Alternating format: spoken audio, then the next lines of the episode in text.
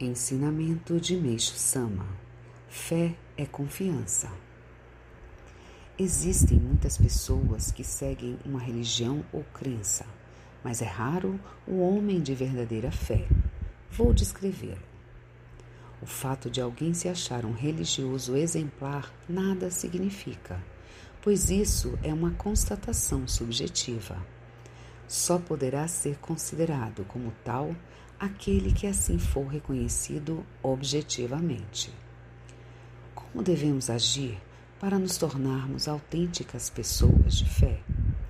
Teoricamente é simples: ser alguém que mereça a confiança do próximo. Por exemplo, que as pessoas possam comentar a seu respeito. Não há er-, erro no que ela diz.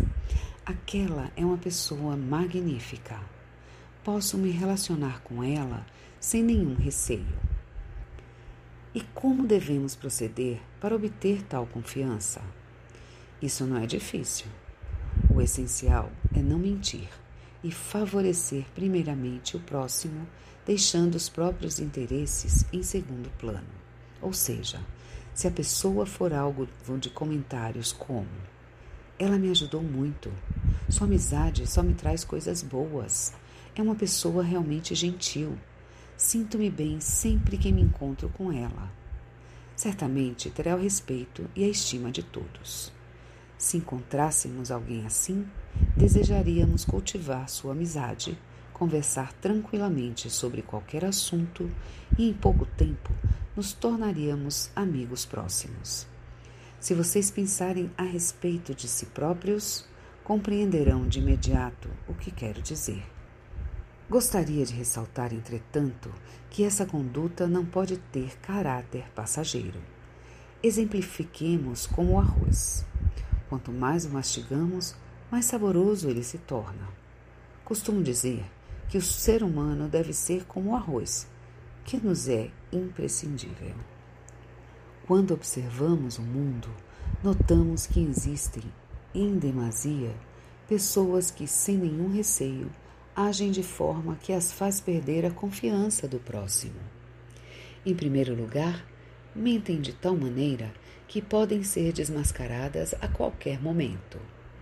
Mesmo que possuam outras qualidades, uma única mentira põe a confiança a perder de uma só vez.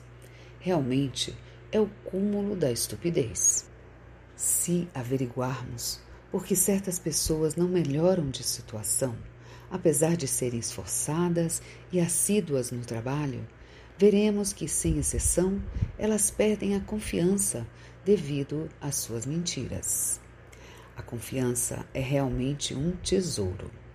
Quem a merece jamais passará por dificuldades financeiras, pois todos terão prazer em lhe fazer empréstimos.